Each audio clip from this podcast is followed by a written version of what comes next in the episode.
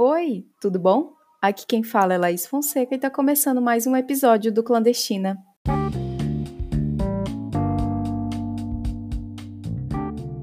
Boa noite para você que está me ouvindo. Seja muito bem-vinda e seja muito bem-vindo. Antes de começar o episódio de hoje, eu queria inaugurar aqui um quadro para os recadinhos do coração e agradecer muito o apoio e o carinho que a gente vem recebendo, especialmente os que a gente recebeu nas últimas semanas. E especialmente da Maria Abelhas, da Ana Atriz e do Rodrigo Sargo. E eu tenho duas notícias muito especiais para compartilhar com vocês. A primeira é que a Letícia Barros, que está junto com a gente desde o terceiro episódio, agora ela é mediadora fixa aqui no Clandestina.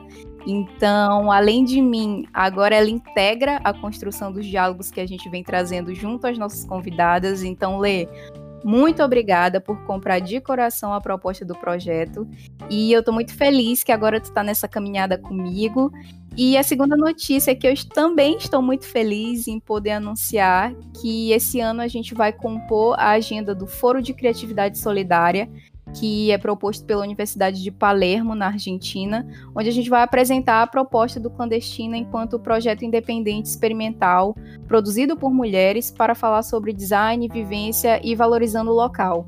Então, assim, o evento vai acontecer de forma virtual e totalmente gratuita, dos dias 27 a 31 de julho, semana que vem. E eu vou deixar na descrição o link para quem quiser se inscrever, ou vocês podem ir no Instagram do Clandestina também, que o penúltimo post é falando justamente sobre isso. Então, Leti, eu passo a palavra para ti e deixo aí o convite para todo mundo que tiver interesse em participar do foro. Cara, é só gratidão mesmo. Simplesmente tudo para mim. A gente já vinha conversando, né, Laís, sobre nossas inquietações no privado e tal, e com nossa amiga, nossa grande amiga Nanau. Um beijo para ela. E trazer essas, esses diálogos para cá, essas questões, é, é muito incrível. É muito bom poder dividir essas conversas que a gente vem tendo e nossas dúvidas, nossas revoltas com outras pessoas e eu tô muito animada, tô muito feliz de verdade. Isso vai ser uma, uma jornada muito especial para mim. E eu queria agradecer também pelo feedback que a gente recebeu essas últimas semanas. É, vocês enviaram comentários muito muito bons pra gente, muito legais e nós ficamos felizes de verdade é, com, com tudo que esses episódios geraram. Sério, foi muito, foi muito gratificante receber essa troca. Eu queria também deixar meus agradecimentos e deixar um abraço para Monique e para o Eduardo Souza, que eu tive meu primeiro contato com eles no Clube do Livro do Design da Teresa Bettinardi. E são duas pessoas incríveis que eu estou adorando acompanhar nas redes sociais e, e vendo o que eles estão trazendo as discussões também. Um beijo para vocês. Bom, e hoje a gente tem uma convidada muito especial aqui, e quem compõe o nosso quinto episódio é a Tayomara Santos, que é designer, mestra e pesquisadora.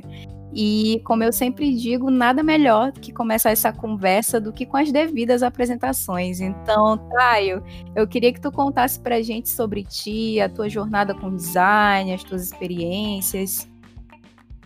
Meninas, primeiramente, boa noite, né? Eu tô está fazendo essa gravação à noite, então boa noite. Queria dizer que, primeiramente, eu quero é, dizer que é um prazer estar conversando com vocês. E segundo, agradecer o espaço, né, a oportunidade de poder falar sobre a minha pesquisa, sobre o território que eu pesquisei, no caso Maracanã, é, sobre a abordagem metodológica que a gente foi desenvolvendo ao longo da pesquisa, que é o Design Anthropology, né, por meio das famosas práticas de correspondência e as contribuições desta pesquisa para o campo do design, né? É, como bem a, a Laís mencionou, eu me chamo Tayomara Santos, é, eu atualmente me tornei mestre em design né, pelo programa de pós-graduação da UFMA, pós-graduação em design. É, comecei uma pesquisa lá no início de 2016, né, que quando eu fui apresentada ao campo, né, o território de pesquisa, quando eu fui apresentada ao universo desse estudo com sementes na produção artesanal, né, é, através do NIDA, né, através de professores e parceria com alunos do NIDA, né, que a gente vai estar falando ao longo da, dessa conversa.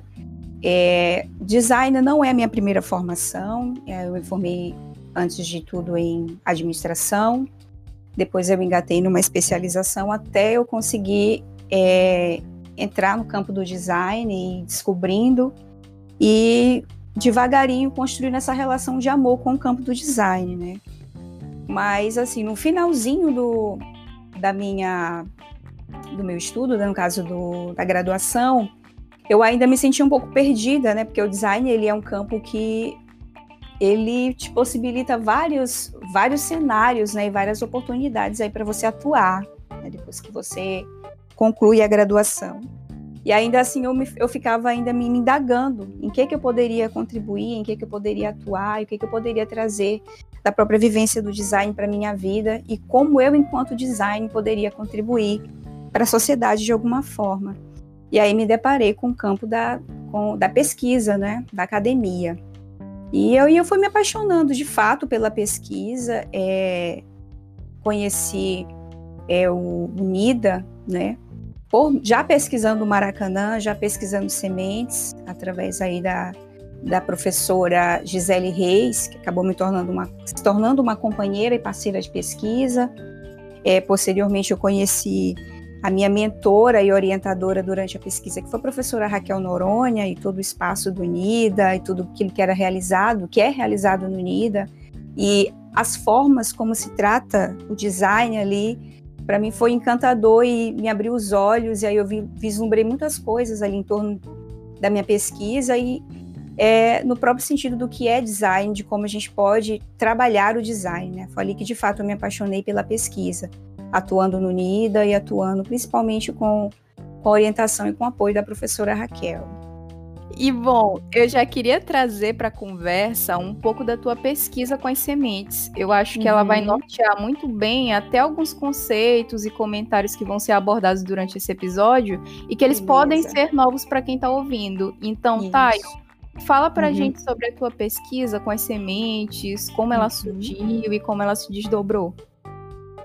Bom, a, a minha pesquisa, como eu falei para vocês, ela já parte de uma pesquisa inicial que, é, assim que eu estava concluindo a graduação, eu tive a oportunidade de ser convidada pela professora Gisele Reis para entregar um projeto extensionista com ela lá em, por volta de 2016, né? Estava quase no finalzinho já da graduação, ali, acho que no sexto período. E aí ela foi me apresentando, ela me apresentou a proposta e me convidou para participar. Na época eu não era bolsista, é, na verdade ele não era bolsista, estava como voluntária, mas eu acabei me apaixonando pela, pelo trabalho, na qual a gente iniciou é, trabalhando a inserção da, da, da semente de Jussara no Maracanã para o trabalho artesanal, para a atividade artesanal, né? Porque a gente conhece o Maracanã em termos dos aspectos culturais, folclóricos, muito por conta do Buma Meu Boi, mas também muita gente tem referência do Maracanã por conta da festa da Jussara, né? Que é um evento grande, é um evento que ocorre todo mês de outubro, justamente para enaltecer o fruto que é abundante dentro do território. Só que esse fruto abundante, ele gera muito resíduo, que é o famoso caroço, né, que a gente chama também de semente de Jussara. E desse resíduo, até então, existia pouca utilidade para ele na época, na época quase nenhuma. Na verdade, quem iniciou essas pesquisas com sementes lá foi a professora Gisele, como eu bem mencionei, ainda na pesquisa de mestrado dela, né?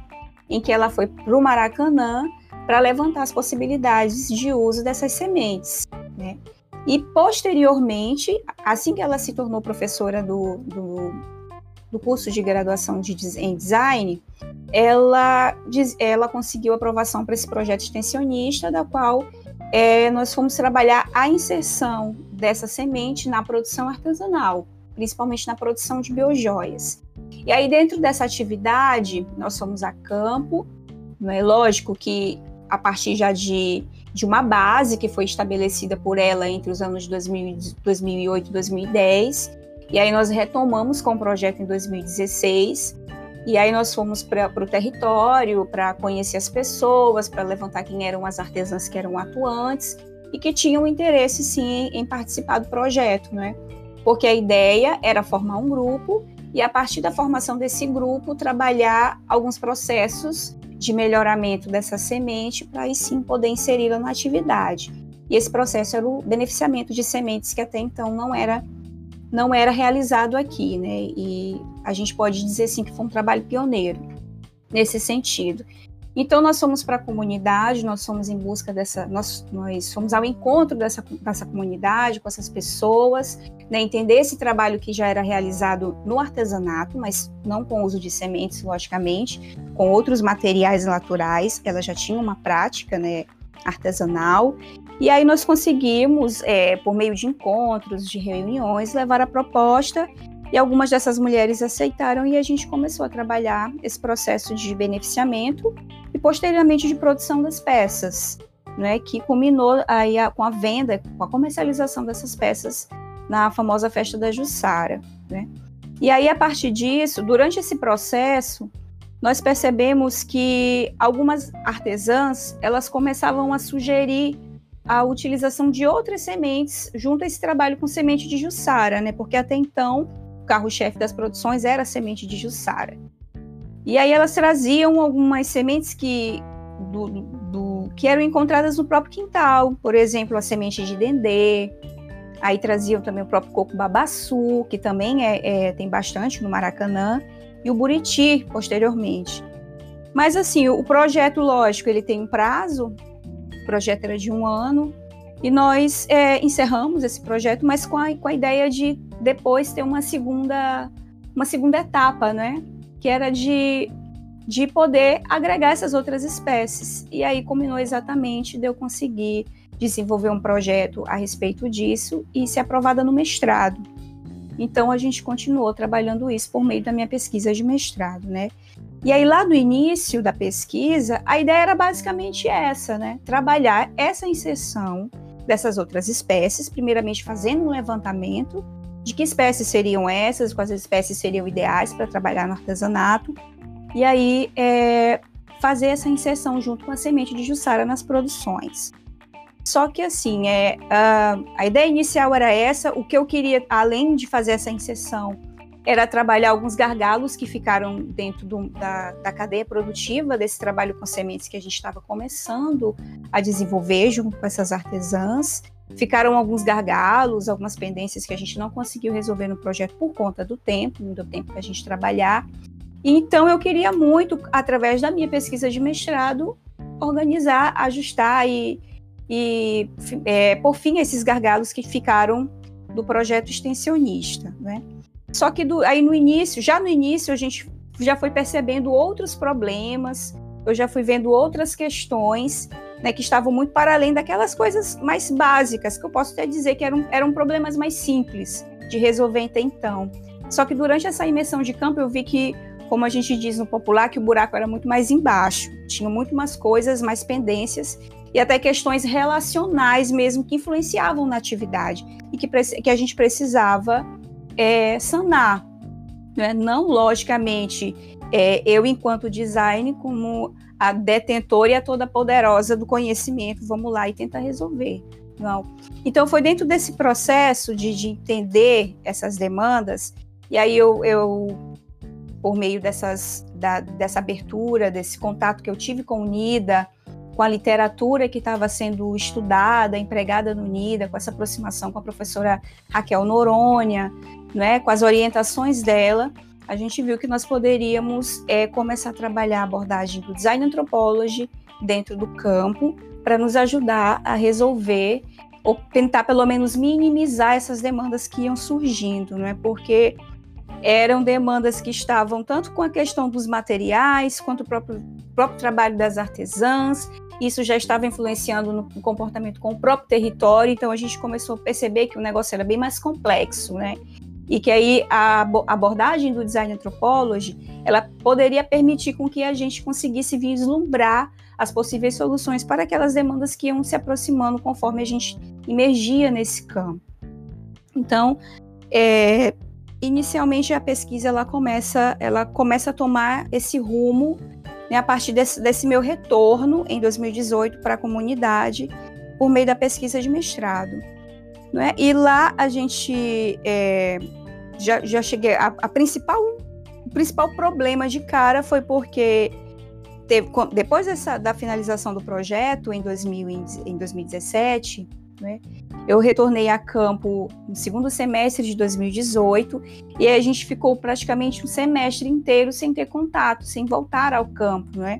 A gente, eu assumo isso até como eu assumo isso até como uma responsabilidade minha mesmo, ou conversando com, com a professora Gisele, que é minha, minha parceira de pesquisa durante muito tempo, e ainda é, porque nós ainda estamos pesquisando no campo, né, a gente assume essa responsabilidade sim de não ter dado continuidade, de não ter permanecido é, logo após a finalização do projeto, né?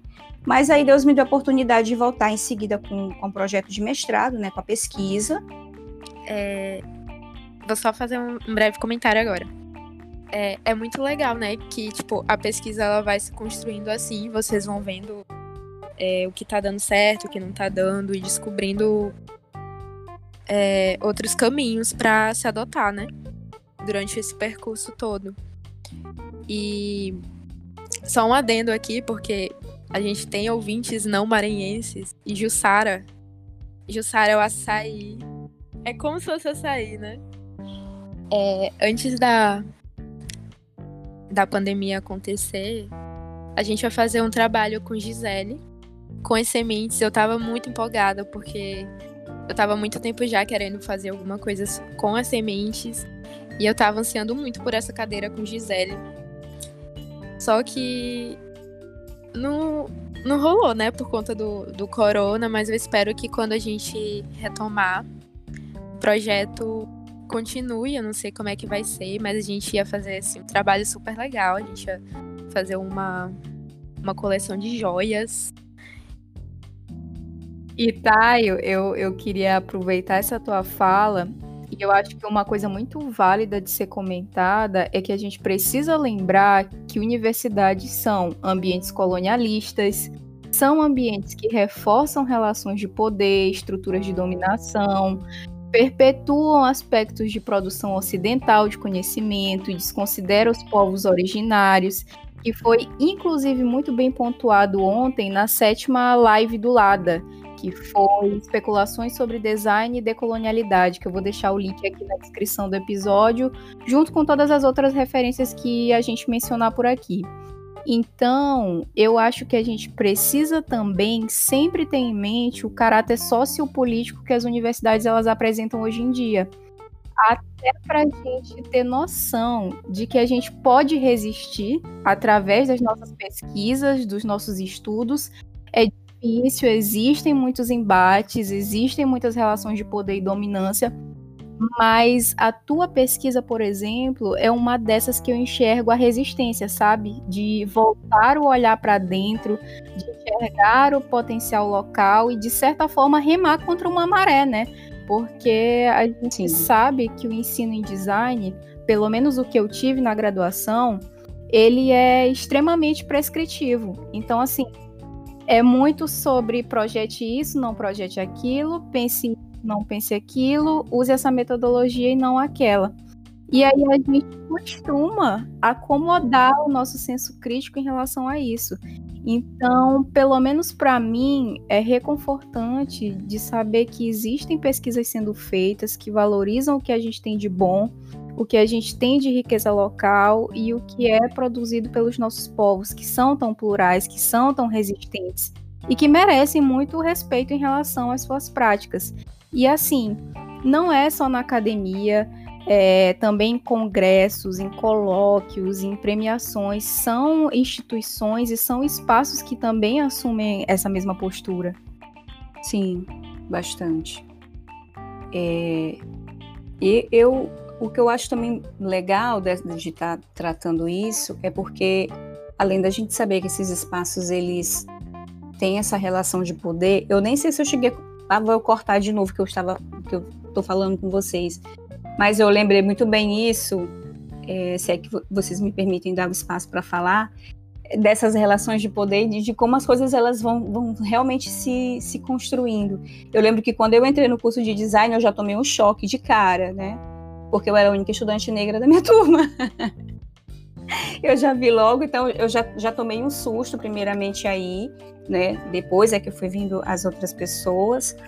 E aí, voltando pro, pro trabalho no Maracanã, além de, de, dessa importância de, desse reconhecimento do local, do regional, das práticas, é, dos modos de fazer locais, né, do reconhecimento das atividades dessas pessoas que estão ali, essa possibilidade de ajudar a construir uma outra base epistemológica do ensino do design, né?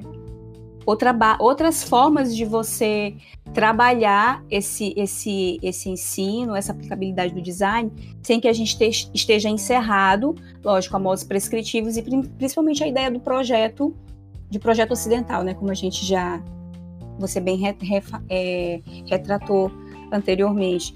Então, o, sem querer é, enaltecer ou, ou, como é que eu posso dizer? é, me gabar em termos da minha pesquisa, mas o que eu achei legal da minha pesquisa foi essa possibilidade da gente enxergar outras formas de se trabalhar o designer, trazendo para dentro dessa pesquisa, trazendo para o campo do design, justamente essa preocupação com o local, essa preocupação com o regional, essa preocupação de valorizar o saber local, o saber do outro, né? E como a gente poderia, e como a gente pode justamente fazer essas trocas, estabelecer essas trocas entre esse conhecimento que a gente adquire na academia né? Muitas das vezes encerrado dentro de fato de uma prescrição, mas como a gente tem a mudança desse olhar quando a gente de fato está em campo, trabalhando com essas pessoas a partir dessa, dessa vivência com elas, né? Dessa, desses modos de fazer, desses modos é, é de ser dessas pessoas, né? Como é, dá a abertura e a possibilidade da gente construir outros espaços, né? De diálogo, espaços em que a gente pode é, não só falar e demonstrar aquilo que a gente acha que é, aquilo que a gente tem como que informação adquirida da academia, mas a possibilidade de ouvir, de entender e de fazer com o outro de fato. Sim, sim, uhum. total. E tá, eu acho que tu tem que se gabar sim, porque pense numa pesquisa linda e feita com, com muito amor mesmo. E todas essas questões mesmo que tu trouxe que são são de certa forma pioneiras. E eu acho sim que tu tem que se gabar por isso, é algo que as pessoas têm que tomar como referência, é algo muito, muito, muito, muito bonito. Uhum. Obrigada. E... então, é... então, gente, a pesquisa da Tayo utiliza algumas metodologias do design anthropology, como a prática de correspondências, do Ingold. E ela e a Raquel Noronha publicaram um artigo recentemente para o PDC, que é a Conferência de Design Participativo, que fala sobre o design anthropology atuando através de práticas colaborativas na pesquisa da Tayon. E essa aproximação do design com a antropologia vem se desenrolando de uma maneira bem gradual. Então a gente hum. tem até como é falado mesmo no artigo, a gente tem essa aproximação com o olhar que ele é mais voltado para o ser do que para um mero usuário. Uhum. E o uhum. próprio Ingold critica essa etnografia presente na antropologia, que pode ser super reforçada através do design, por conta dessa perspectiva descritiva, e que acaba por muitas vezes gerando resultados muito superficiais. Isso. E análises etnográficas, a forma como você aplica determinada pesquisa ou constrói alguns formulários. Isso seja na área de design UX ou em qualquer outra área do design, pode acabar fazendo com que essa relação de fato com o outro, essa atenção dada ao outro se perca durante o processo ou às vezes nem exista. E no fundo, o que importa mesmo é o processo e não apenas o, o resultado concreto porque o resultado a gente sempre vai ter é, algum tipo de resultado. Ele pode ser bom, pode ser ruim, pode ser feio, pode ser bonito. Há mil formas da gente chegar a um resultado, de criar coisas, mas a gente sempre vai ter algum tipo de resultado. Seja seja um serviço, uma marca, uma pesquisa.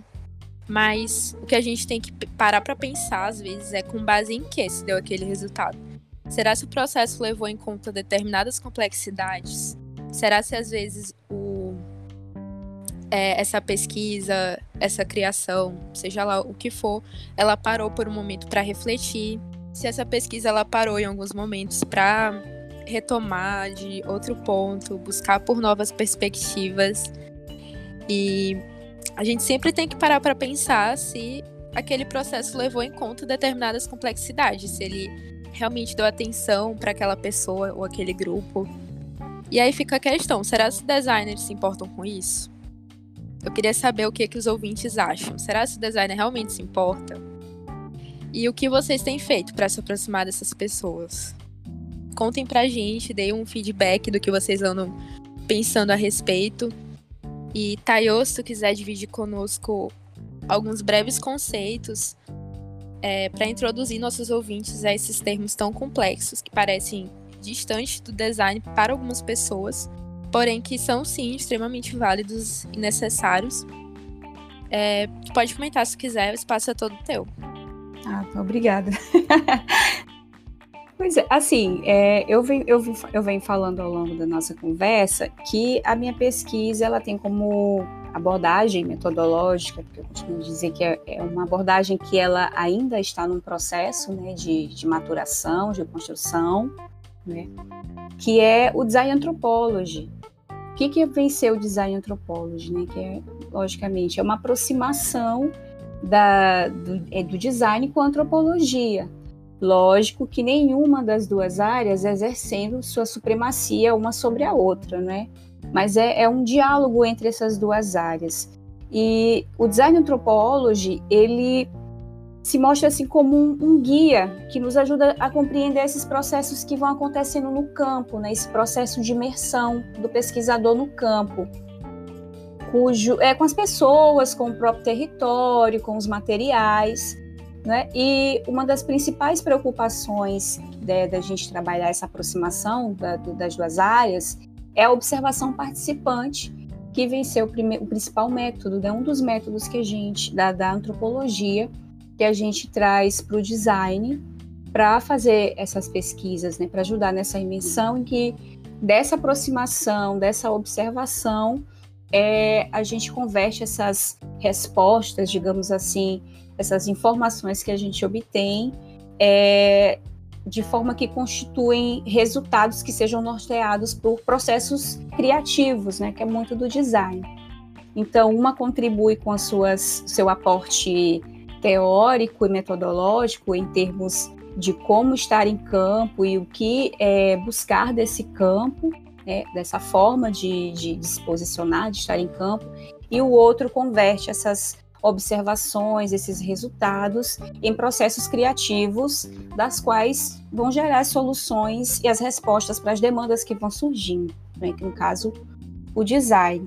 Mas tudo isso, o, o interessante dessa aproximação das duas áreas é que a gente, por meio delas, é, do design anthropology, permite que a gente constitui um espaço de diálogo, em que a gente pode trabalhar é, experimentos, né, esses experimentos são experimentos sociais, não são os, os, mesmos experimentos que a gente trabalharia é, em pesquisas laboratoriais, mas sim um espaço que a gente constitui para diálogos, que também podem ser entendidos como laboratórios de design, né, que a gente consegue, por meio é, desses experimentos com esses interlocutores em campo, desses experimentos com os materiais, é, por meio de práticas colaborativas, a gente vai encontrando, a gente vai, como o House diz, né, como os principais é, autores que a gente traz para o campo, a gente consegue imaginar futuros possíveis e, a partir disso, também imaginar as soluções para essas questões que a gente vai encontrando.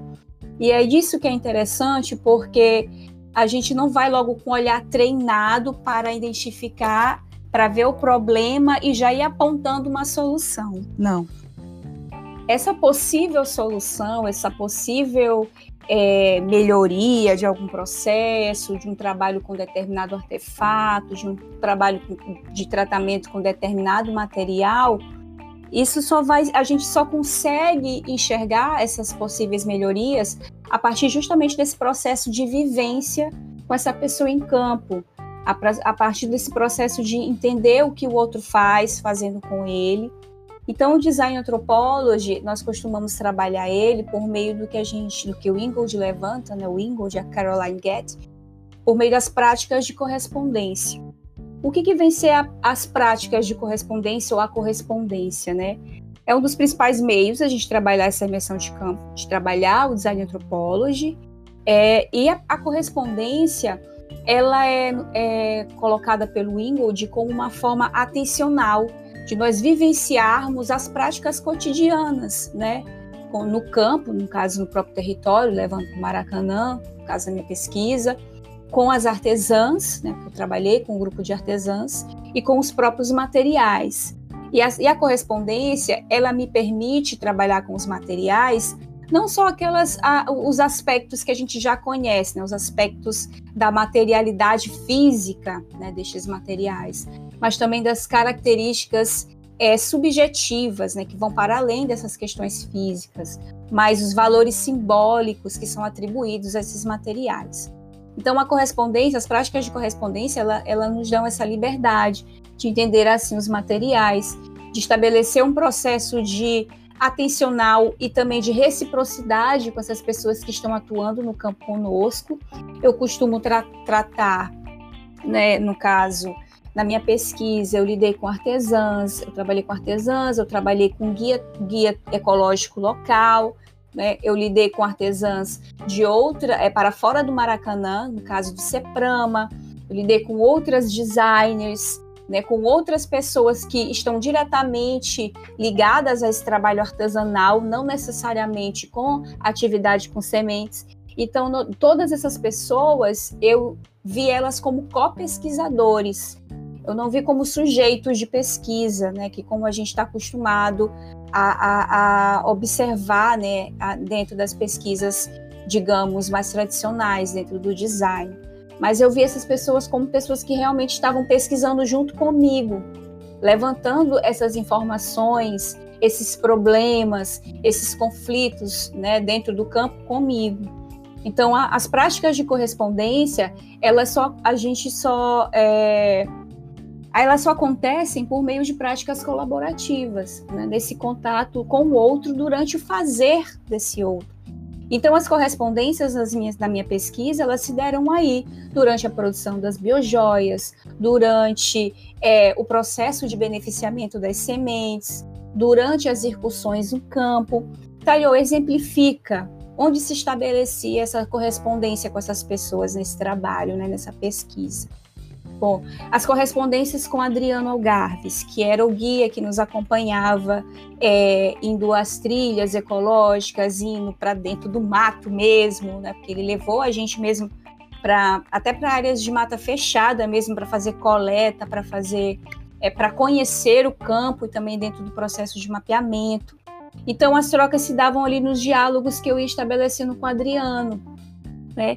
De entender um pouco do território, de entender sobre o contexto de determinada semente, né, onde essa semente ela, ela, ela estava mais presente, que sementes já não tinha ali, mas tão presentes no território, porque o território a gente, o Maracanã, é, eu não sei se todo mundo sabe, mas vem sofrendo um processo de, de degradação muito grande por conta da aceleração habitacional e da, da ida do, do, do sistema Minha Casa Minha Vida, que tem ocupado muitas áreas, né, para sediar é, essas habitações. Então, essa ida ao campo, esse processo de coleta, esse processo de, de, de, sentir o próprio território nessa, nessa, nessa imersão dentro da mata, de tocar nas sementes, de sentir os cheiros, de ouvir do próprio Adriano e também da, da Tatiane Mendes, que era artesã que nos acompanhava, porque o que eu achei legal foi esse processo de todo mundo ir junto fazer essas atividades. No caso, eu não ia só com, somente com o Adriano, mas a Tati também ia junto, e a Gisele e as bolsistas. Em outro momento, eu levei uma outra equipe para nos ajudar. E aí, de, nesse ir, nesse caminhar, nessa ir da mata, nesse processo de coleta, a gente conversava muito. Então, vocês percebem que são esses fazeres essas ações é que a gente consegue estabelecer a correspondência. E aí a gente se aproxima muito mais da verdade que a gente busca na pesquisa, né? A gente não vai para lá com a correspondência, ela me dá liberdade de não chegar nesse campo com uma planilha, uma uma prancheta com perguntas previamente estabelecidas, né? Que é exatamente a crítica à prescrição que a gente faz. Eu lembro que a primeira vez que eu tentei fazer isso no campo, é, foi até para fazer uma pesquisa muito simples para uma outra atividade no, ali no Maracanã. E aí eu fui cair na besteira de querer organizar tudo numa prancheta, né? Mesmo já sabendo das, das informações e das posturas que eu poderia enfrentar. E isso, mas eu fiz isso também na, na, na tentativa, não, não diria na tentativa, mas só para confirmar algo que eu já sabia, sabe, como teste. Tipo, eu vou aparecer com a prancheta, mas eu já sei que isso vai assustar as pessoas. E de fato, era o que acontecia, gente né? As pessoas se assustavam, as pessoas achavam que eu era de algum é, órgão público que estava ali para fazer alguma investigação, alguma coisa do tipo, e não queriam me responder e não queriam, de forma alguma, conversar comigo. Então, essas outras formas que a gente encontra de ir a campo, de caminhar, de coletar, de chegar ali com o grupo, nós hoje vamos trabalhar aqui o tratamento dessas sementes. O que, é que nós temos para fazer hoje? Ah, hoje nós vamos lixar ah, hoje nós vamos furar. E durante esse processo, os diálogos eles vão acontecendo. E aí a gente vai ali, sabe? E, e durante essa conversa, a gente aí que a gente começa a perceber a dimensão dos problemas, dos, dos, dos reais problemas, né? E esses problemas que eu acabei percebendo no campo, eles vão muito além do trabalho com artesanato, eles vão para as questões familiares, para as questões relacionais, né, entre os grupos produtivos, porque a minha pesquisa ela me deu essa possibilidade de, de ganhar uma amplitude que foi para além do grupo do qual eu estava trabalhando, se estendeu a outros grupos do próprio território. Né? Então aí a gente começa a perceber o quão vai ganhando amplitude a abordagem do design anthropology por meio das práticas de correspondência dentro da pesquisa.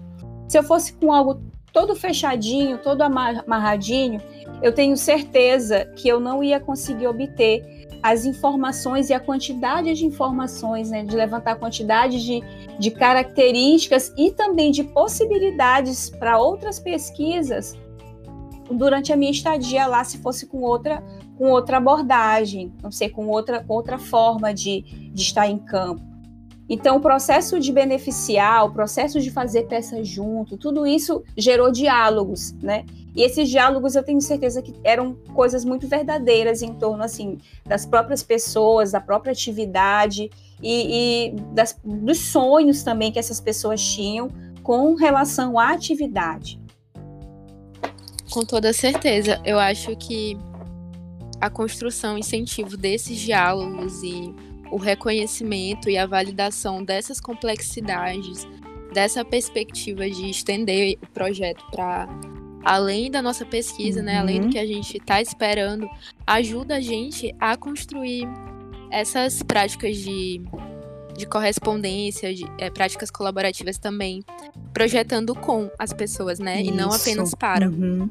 E aí são, são algumas dicas, né, para quem está tá querendo ter um, uma aproximação mais verdadeira, mais mais materializada de fato com, com o outro. Acho que a gente tem que realmente ouvir o que as pessoas têm a dizer, mas não, não chegar assim com as coisas prontas, com a pesquisa pronta, com tudo, tudo que a gente já tem na cabeça, porque realmente isso não funciona. Não, não dá certo a gente aplicar uma, uma fórmula única é, em uma sociedade, em comunidades tão complexas.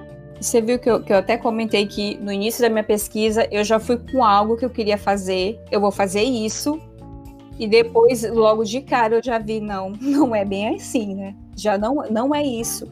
E aí eu, eu fui com. Eu disse, eu queria fazer isso aqui. Eu quero trabalhar, olha a, a cabeça. Não, eu quero ajudar na, a gerir a cadeia produtiva.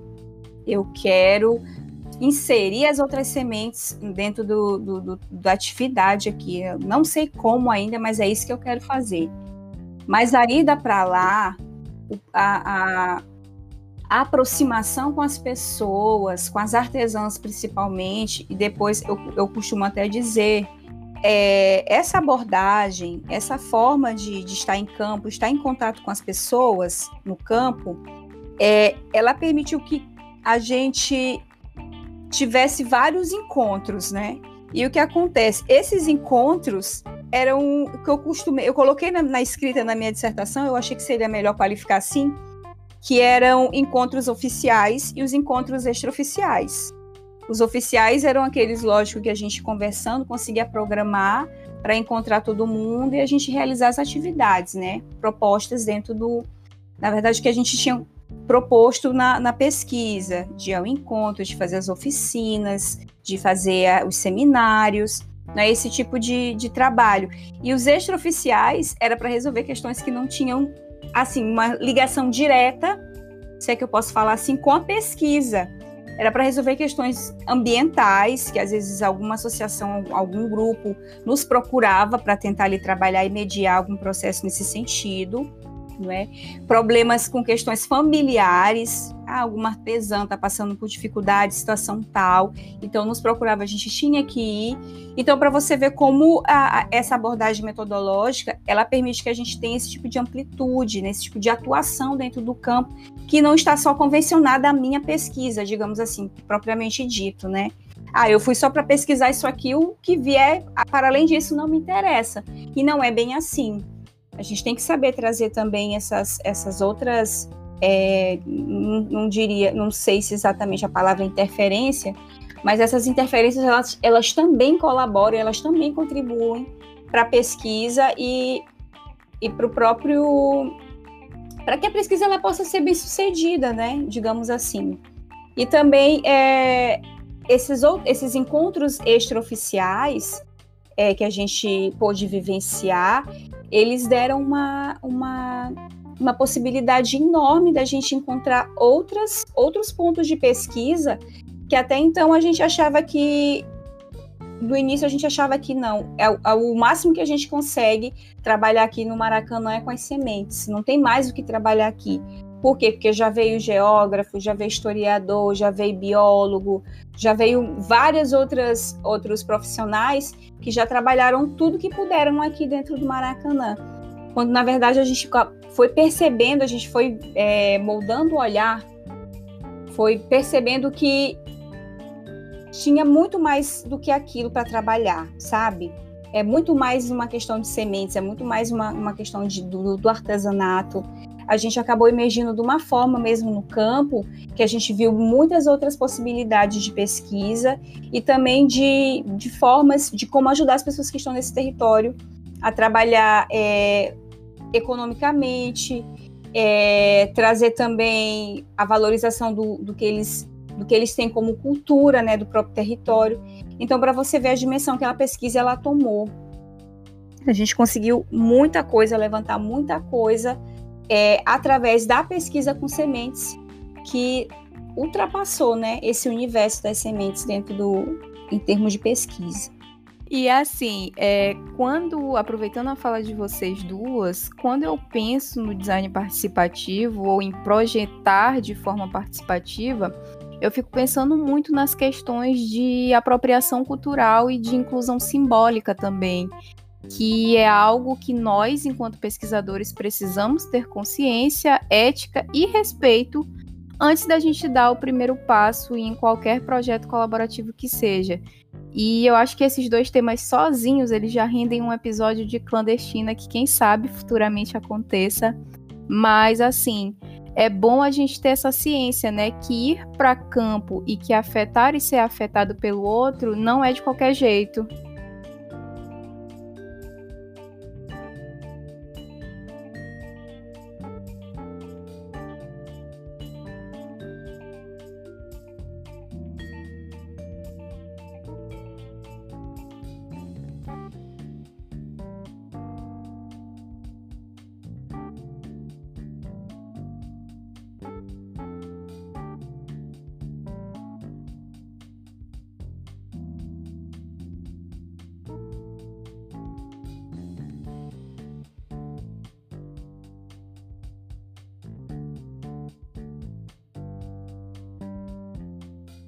E o legal de trabalhar em, em termos participativos, entre o design, a gente tem que considerar também que a gente está lidando com diferenças, né?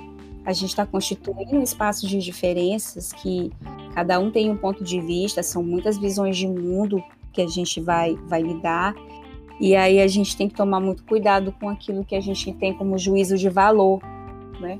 Então esse esse é um ponto também que que eu digo para vocês que foi a forma como esse tipo de abordagem, esse tipo de atuação, ele me, é, me afetou enquanto pesquisadora, não é? E aí eu poderia dizer, tá, e o que que esse tipo de abordagem ele contribuiu, assim, como te afetou diretamente? A primeira coisa que eu diria para vocês é que me possibilitou, me fez é, me educar para que eu conseguisse é, estar de modo mais atento ao outro, né?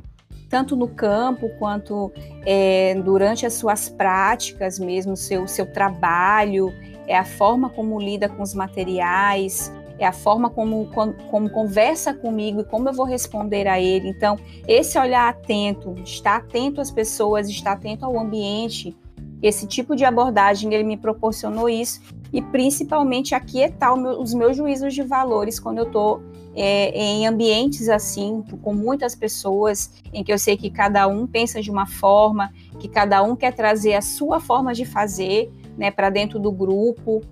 Então, é, eu acho que esses são os, os, dois, os dois principais fatores assim que, que, que me ajudaram a, a, me educar enquanto pesquisadora a partir desse tipo de abordagem, né? É, de ter esse olhar atento e cuidadoso também, principalmente de ter o cuidado quando eu for responder ao que o outro me oferece, ao que o outro me coloca, não é? e não empregar o meu juízo de valor logo diretamente, né? Ah, eu acho que é assim. Escuta antes, né? ouve bastante. E a partir dessa escuta, dessa sensibilidade, a gente começa a estabelecer ali o diálogo, né?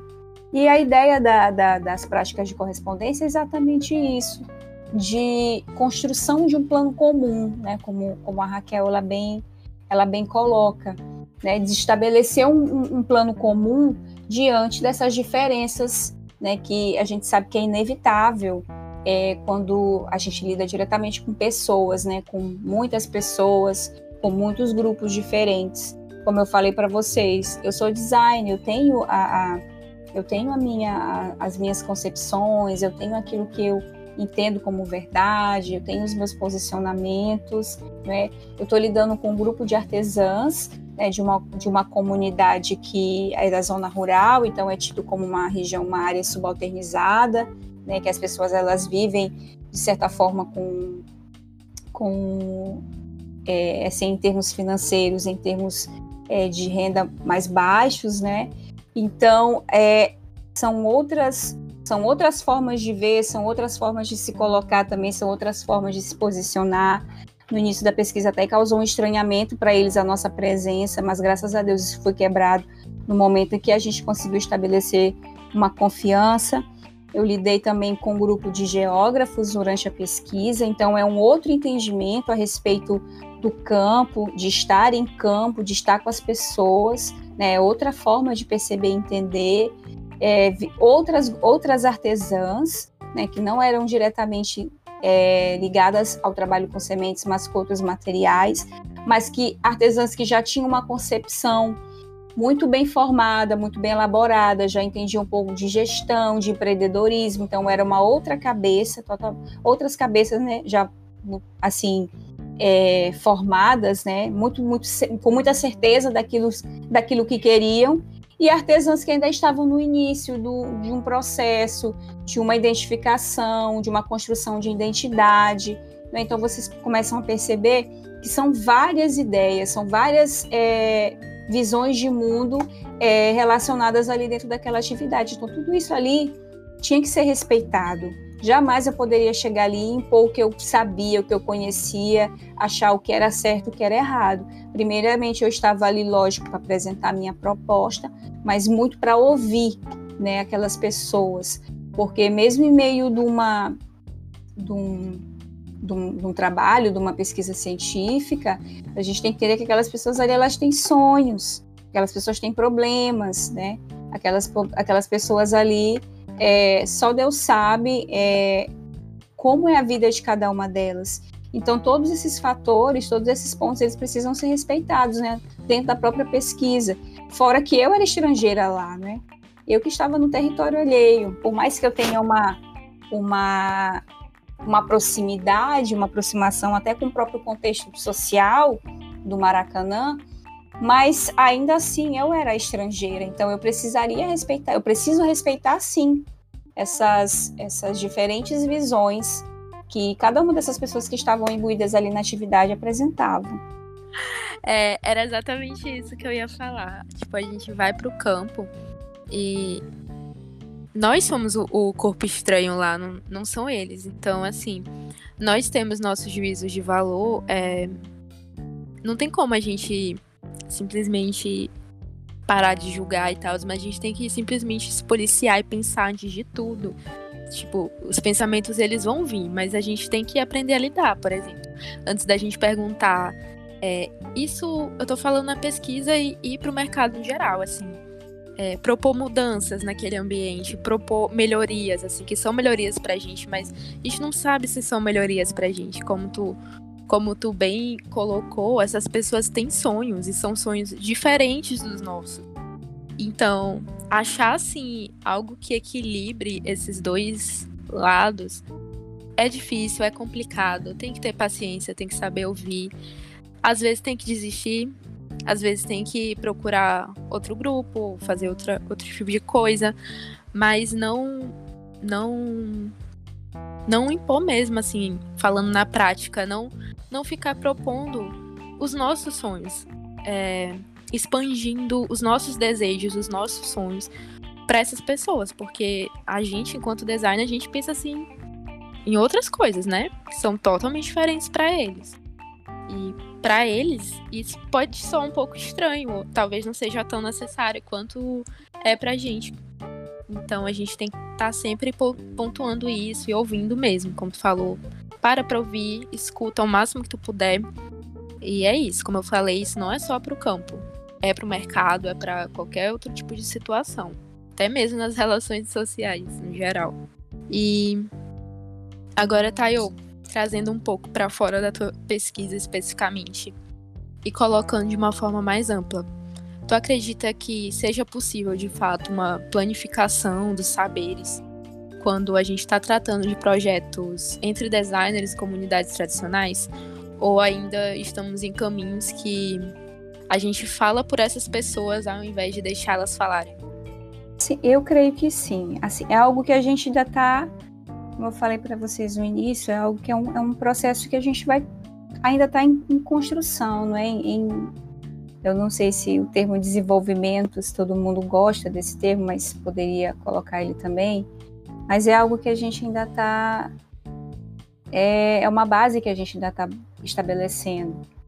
Né? Porque existem as pesquisas que, que a gente percebe notoriamente que são mascaradas, né? Elas vão, as pessoas vão para o campo, né? Colocando essa, esse tipo de, de dizendo que é esse tipo de abordagem, uma abordagem mais hum, humana, mais aproximativa, de fato, mas que o pesquisador, no caso o design, ele continua agindo da mesma forma. E só mascara ali com com um processo participativo, um processo colaborativo, é, fala-se como mediador, mas ainda está imbuindo o próprio juízo de valor que ele acha que, que, que, que é o melhor para aquele grupo, para aquela comunidade. Né? E essa parte da, da entrega, é, de você realmente se desprender um pouco daquilo que você é, que você aprendeu como que você é, absorveu como material acadêmico, eu não vou dizer para vocês que é algo fácil da gente se abrir logo de cara quando chega num campo, né? Porque você já tem essa bagagem, você já tem algumas leituras, você já tem é, próprio contato com vários professores que não são professores que lidam direto com esse tipo de abordagem, né? Com essa questão mais social, mais humana dentro das pesquisas. né? E você acaba absorvendo e trazendo isso realmente para o teu para a tua formação. E quando você chega no campo em que você tenta trabalhar algo mais relacional, de fato é difícil de se desprender desse, desse tipo de, de material que você já tem, sabe? De, de, de, de não querer tomar certas atitudes, de não querer intervir em algum momento. É difícil. Então eu, tô, eu, eu digo que para vocês que foi para mim foi no início foi bem um pouquinho foi bem foi bem difícil de me desprender né, de, certos, de certos preceitos que eu tinha. Por mais que, como eu falei, eu, eu tinha assim, uma aproximação, eu já tinha uma aproximação com aquele território, eu já tinha uma aproximação com as pessoas, mas eu ainda, ainda sabe que lá no fundo você ainda se julga superior, assim, no sentido, ah, eu conheço um pouquinho mais, eu acho que se ela fizesse assim seria melhor do que ela fizer assado, né? E aí, com o tempo, você acaba aprendendo com ele. Olha, se eu fosse atrás de querer achar que aquilo que eu tinha pensado era melhor, não teria dado certo. Ela veio e me provou o contrário. O jeito que ela veio, o jeito mais simples de determinado de determinada atividade lá, que eu achava, sabe, aquela, às vezes até aquela ideia de, de querer embelezar, de querer romantizar as coisas, achar que o seu jeito de fazer vai, vai garantir um pouco mais de beleza, de esse tipo de, de, de, de, né, de coisa.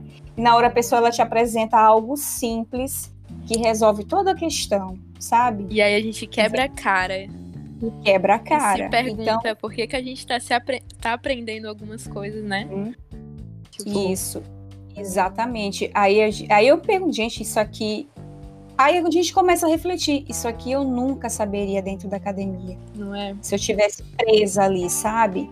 Apenas com aquelas informações, com aquele modo de fazer, com aquela metodologia específica, seguindo o método tal, ferramenta tal, né? Lendo o livro tal, né? E a gente precisa sim dessa vivência. A gente precisa sim botar a mão na massa que eu acho que é, que é isso que garante essa, essa construção desse conhecimento que a gente tanto precisa. É de fato estar tá com o outro no campo, é de fato estar tá ali vivenciando, é, pegando na cara com ele mesmo. Né? Chega um momento, eu, eu, eu digo porque eu, eu, eu senti isso na, na, durante a minha pesquisa, que ali a gente não sabia determinar quem era pesquisador e quem era pesquisado, sabe, entre aspas, porque estava todo mundo congregando tão bem a única pessoa ali que ainda tinha, que, que ainda se falava assim, professora, professora, era a Giza. Mas porque ela já chegou com essa, com essa, com essa, com essa imagem de professora, né? Mas é, no início dos projetos. Mas de fato ali ficou, ficou uma aproximação assim muito grande, muito. E aí a gente percebe mesmo que, que esse contato, essa, esse convívio, ele vai ficando mais cada vez mais estreito a partir do momento que, que a pessoa ela te liga e já nem tem a ver com o teu trabalho. É para te ajudar numa questão familiar, é para te ajudar numa questão mesmo de um conflito. Então você consegue perceber que de fato você está ali, você está realmente está começando a entender o campo, você está se, se aproximando desse campo e as pessoas do campo elas começam logo a te ver como uma pessoa de lá. Porque muitas das vezes, muita gente chamava, olha a menina da semente, olha a menina da semente. Teve gente que me perguntou se eu morava lá, por conta dessa, desse meu convívio, desse meu estar presente lá direto. E voltando para ideias pra, da gente achar que o nosso saber é, é superior, né? quando a gente chega numa situação dessas, a gente passa por esse tipo de experiência, a gente vê que a gente está aprendendo tudo errado não 100% errado, né? Lógico, a gente tem uma base, tem uma, uma, uma base epistemológica a respeitar, algo que já foi construído durante muito tempo. Né? Ainda existe essa questão dessa hierarquia de saberes que, felizmente ou não, a gente ainda precisa respeitar, mas que quando a gente vai para um tipo de trabalho desse, mais vivencial, mais relacional, que o contato ele é mais profundo e mais direto, você começa a quebrar de fato paradigmas e começa a refletir que não é muito do que você está aprendendo é, quando você está encerrado ali entre quatro paredes numa sala de aula, é bem mais do que aquilo. E assim, inclusive, é, pegando essa fala maravilhosa de Tayomara, eu queria deixar aqui uma sugestão de leitura, que é o artigo Pódio Subalterno Projetar, que ele é da professora Raquel Noronha, Muito em bom. que ela aproxima as colocações da Spivak e a obra Pódio Subalterno Falar com as relações em design e o livro Reativar Territórios, o Corpo e o Afeto na Questão do Projeto Participativo da Yasana Guizo, que a gente mencionou no último episódio, inclusive, onde ela também pontua questões como as perspectivas de se projetar com o outro de baixo para cima e de cima para baixo e os entraves que cada uma carrega.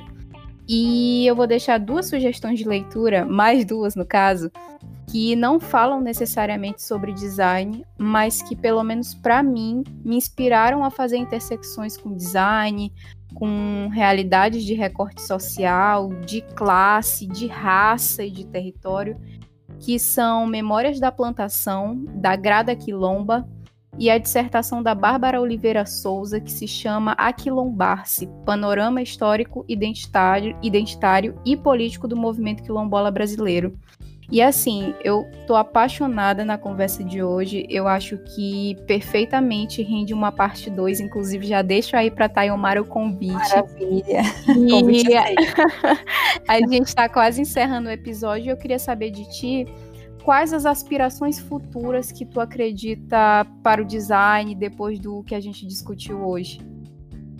Eu acho que essa, esse tipo de abordagem, né, que a gente ultimamente tem percebido que é bastante trabalhada, bastante comentada por grupos como o LADA, como Unida, né, só mostram o quão o design ele busca trabalhar mais é, desenvolver-se enquanto um design mais é, relacional do que propriamente material que é o que a gente já vivencia desde a Revolução é, Industrial, né? É, e todo esse histórico e esse aparato que a gente conhece, né, da própria história do design.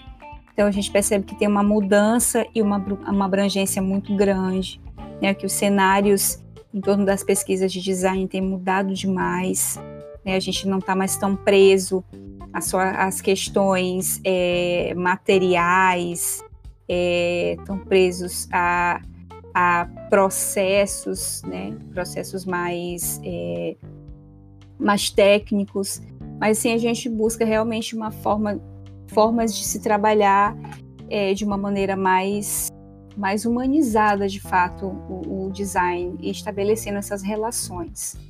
Então eu acho que e aí eu, eu, eu voltando para o campo, é porque eu lembrei disso que quando eu estava em campo, eu percebi que esse tipo de, de pesquisa, esse tipo de abordagem, ela está muito também relacionada com os termos de educação, sabe? Dá para trabalhar bastante, é, não só a educação do design, né, para, para essas novas formas, é, eu, não, eu, não sei, eu não sei se a, a palavra seria essa, metodológicas de se trabalhar o design, no próprio campo do design, mas o design atuar no campo da educação de fato, por meio dessas práticas, por meio dessas abordagens, né? Que quando eu estava, até no início da pesquisa mesmo, durante as oficinas, durante as práticas, de como a gente conseguia construir processos mesmo de ensino-aprendizagem a partir disso, né? E a partir desse fazer, desse trabalho com o artesanato, a gente conseguia, a gente percebia que as, que as artesãs, que as mulheres ali, elas começavam a, a, a analisar a partir daquelas práticas possíveis resoluções de problemas das vidas mesmo delas, cotidianas, em respeito à própria educação, da forma como é, elas estavam se aprendendo e repassando esse conhecimento depois sabe? Para a família, para uma outra mulher que queria se engajar na atividade. Então, é isso que eu tenho ainda como aspiração futura, assim, em termos da minha pesquisa, né, de tentar relacionar esse tipo de trabalho, esse tipo de abordagem para o processo educacional mesmo, para um processo de ensino-aprendizagem, que eu acho é desses grupos, né, de grupos específicos, de territórios específicos. Eu acho que dá para se trabalhar também com grupos quilombolas, com grupos é, é, indígenas, né, dentro dessa, dessa abordagem mesmo do próprio design anthropology, da, das práticas colaborativas, do design participativo, como uma forma também de uma construção de ensino-aprendizagem desses grupos, né? Porque isso ficou muito claro, isso ficou muito evidente dentro do trabalho com as artesãs lá do Maracanã, o quanto isso, esse processo ele já estava refletindo na própria formação, na própria educação delas, assim. Tayo, muito obrigada pela presença. A gente vai estar tá encerrando aqui o episódio. Eu queria te pedir para tu deixar algum recado para os ouvintes, recomendar alguma coisa, falar qualquer coisa. O espaço é teu e deixa as tuas redes sociais também no final para qualquer pessoa que queira entrar em contato contigo, saber mais sobre a tua pesquisa. Eu que agradeço, eu agradeço a oportunidade, o convite de vocês, né, a possibilidade de estar conversando sobre esse trabalho. Um trabalho que a gente sabe que rende muito, né, porque é, é, perpassa duas áreas muito abrangentes, que é o design, a antropologia, né, esse casamento das duas áreas. Né. É dizer que nós, o, o, por meio do projeto de Consementes, nós desenvolvemos um primeiro livro, que é dessa primeira fase da pesquisa com sementes de Jussara, que é o Jussara da Minha Cor, reconhecendo e valorizando o território, nesse território Maracanã, que foi elaborado aí com a professora Gisele Reis, que é professora também da, da Universidade Federal, do curso de Design. Nós estamos agora finalizando um, um outro material, que é um manual dessas sementes que nós identificamos e inserimos na atividade artesanal com essas mulheres do Maracanã. Então, a gente está em fase de finalização também desse projeto. Né?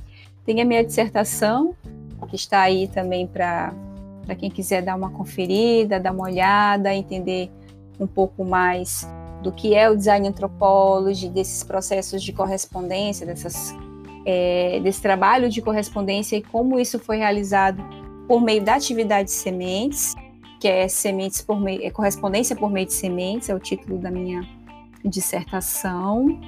É, nós estamos também com, com um projeto de organizar e estruturar todo esse trabalho em torno das sementes nas redes sociais, né, começando pelo Instagram, organizando esse trabalho delas e até como uma forma também de divulgar a atividade e os produtos né, resultantes desse processo. É, o meu Instagram é o Tayo Santos. Né? Ou pode colocar Tayomara, que eu tenho certeza que vai aparecer um número reduzidíssimo de Tayomaras e não vai ser muito difícil de me achar. E dizer que eu estou aberta para mais diálogos, para mais discussões né, sobre esse trabalho com as sementes, sobre esse trabalho em torno também do design anthropology. Estamos aqui para contribuir com, com o que for, tá bom?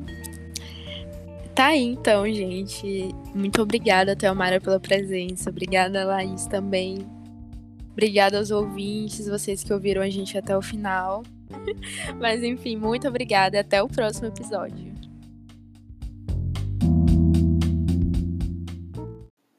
Todas as referências mencionadas na gravação estão disponíveis na descrição do episódio.